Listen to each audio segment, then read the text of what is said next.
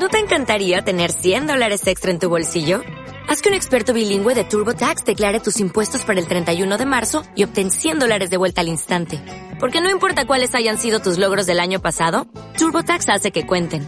Obtén 100 dólares de vuelta y tus impuestos con 100% de precisión. Solo con Intuit TurboTax. Debes declarar para el 31 de marzo. Crédito solo aplicable al costo de la presentación federal con TurboTax Full Service. Oferta sujeta a cambios o cancelación en cualquier momento.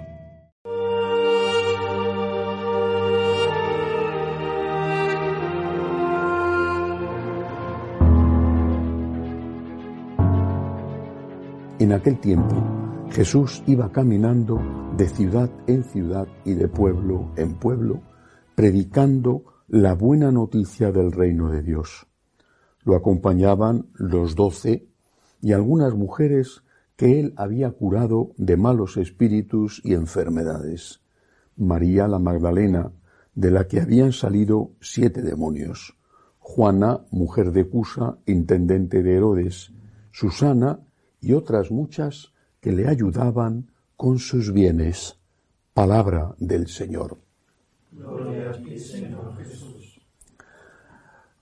Hay evangelios que parece que enseñan menos cosas que otros, pero en cambio las cosas que enseñan son realmente importantes. Por ejemplo, este fragmento del Evangelio de San Lucas que acabo de leer.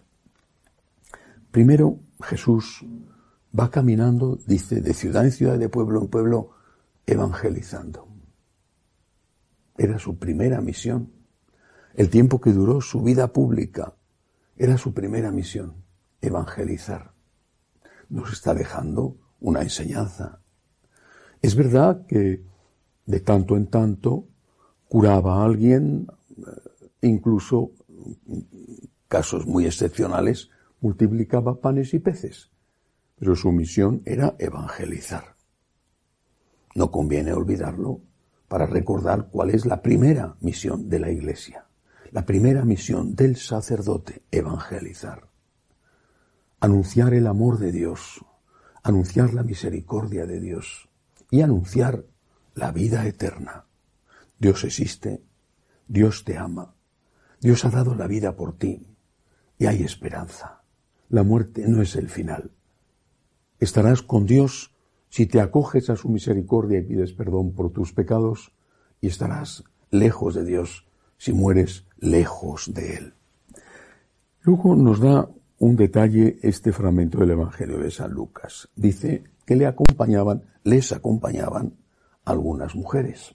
Cita el nombre de algunas de ellas, porque termina diciendo y otras muchas. Es decir, iban los doce y muchas mujeres, otras muchas mujeres. El Señor las une a la evangelización. No rechaza la labor de la mujer.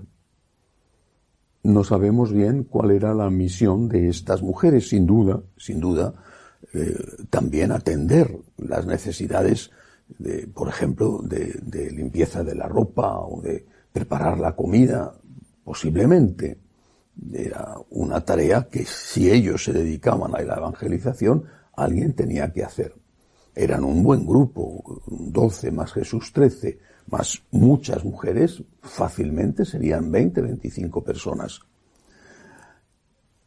La mujer tiene un papel, y un papel en la evangelización, no solamente en la asistencia y en la caridad, tiene un papel en la evangelización. Por ejemplo, la transmisión de la fe en el hogar, que no es exclusivo ni excluyente de la mujer, como si el esposo no tuviera una parte de responsabilidad en eso. Pero el papel de la mujer es especialmente importante. La mujer como madre o la mujer como abuela. No es, repito, que el hombre pueda eh, eh, olvidarse de esta obligación. Pero el papel de la mujer es extraordinariamente importante y no únicamente en la familia. ¿Cuántas mujeres están evangelizando en la iglesia, por ejemplo, siendo catequistas en sus parroquias o en las comunidades? son muchísimas. Me atrevo a decir que al menos en lo que yo conozco, ignoro cómo es la cuestión, por ejemplo, en África, pero en Europa o en Latinoamérica, son la mayoría. La mayoría de los catequistas son mujeres. Por lo tanto, la mujer tiene un papel que no va a ser el papel del sacerdote. Jesús, que gustaba de ser acompañado por mujeres, en la última cena, que quizá, no lo sé, ellas ayudaron a preparar, en la última cena él no las nombra sacerdotisas. Distingue entre los doce y las mujeres. Pero las mujeres tienen un papel extraordinario, fundamental en la evangelización. Pienso en algunas grandes mujeres que están canonizadas y desde luego hay muchísimas que forman parte de los santos anónimos y que son y fueron y marcaron la historia y la historia de la Iglesia muchísimo más que los hombres que tenían eh, cargos jerárquicos de su época una Santa Teresa de Jesús ha sido más importante para la Iglesia que muchos eh, obispos, arzobispos y cardenales, incluso papas de aquella misma época. La mujer tiene un papel en la evangelización, importantísimo. Es a una mujer, María Magdalena, a quien Jesús se le aparece primero y le da el encargo de que diga a los apóstoles que Él ha resucitado. Otro detalle de este Evangelio. Dice que estas mujeres, entre ellas había una que manejaba dinero. Dice que eh, Juana, la mujer de Cusa, era el intendente de Herodes, es decir, su marido era el administrador del rey. Se supone que ella debía de tener acceso, al menos en parte, a los fondos de su esposo. En todo caso, dice que le ayudaban con sus bienes. Los apóstoles, el propio Cristo, lo habían dejado todo. Nuestro Señor durante 30 años, bueno, menos los años de la infancia, naturalmente, se había ganado la vida, había trabajado, había sido un profesional, un obrero. No sabemos con exactitud si en el taller de carpintería de su padre, aunque aquel concepto de carpintería en la época seguramente era más amplio que lo que hoy entendemos por carpintero. Bueno, en todo caso era un obrero, pero ahora ya no podía estar haciendo sillas o levantando muros como un albañil, que seguramente también lo hizo. Jesús ahora se dedicaba a evangelizar. Los apóstoles, ahí había habido de todo. Uno había sido un publicano, San Mateo, otros habían sido pescadores. Se habían ganado la vida, algunos honradamente, otros como San Mateo se había arrepentido de sus robos. Pero ahora ya no ingresaban dinero. Alguien les tenía que ayudar. Alguien tenía que costear su comida. Alguien tenía que garantizar que hubiera un lugar en la aldea o en la ciudad donde iban que pudiera acogerles, que a veces sería un hogar de una persona de, la familia espiritual, eh, como Betania, donde estaban Lázaro, Marta y María. Otras veces quizá tenían que hospedarse en algún tipo de alojamiento para, para, repito, más de 20 personas.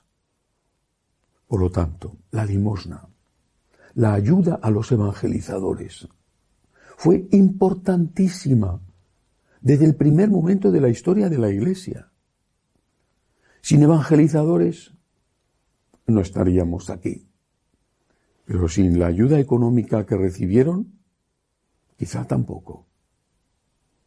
La limosna es una obligación para un católico. Una limosna dedicada, claro, a ayudar a las personas que pasan necesidades.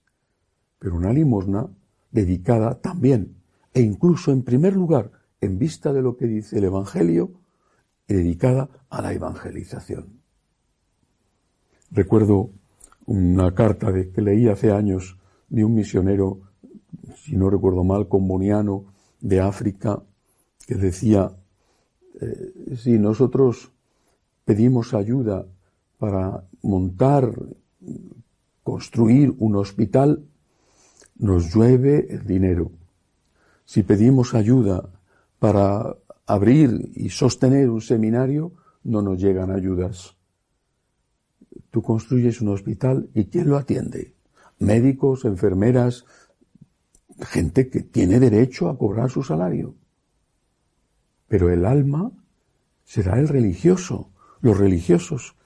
Y si no hay ayudas para el seminario, ¿cómo van a salir los religiosos? Hay sitios, países, no sé, pienso, por ejemplo, Camerún o India, donde hay muchísimas vocaciones y tienen que mandar a esos jóvenes que pudieran ser extraordinarios sacerdotes a sus casas porque no tienen dinero. Evangelizar es la primera obligación de la Iglesia, pero para evangelizar hace falta una ayuda económica.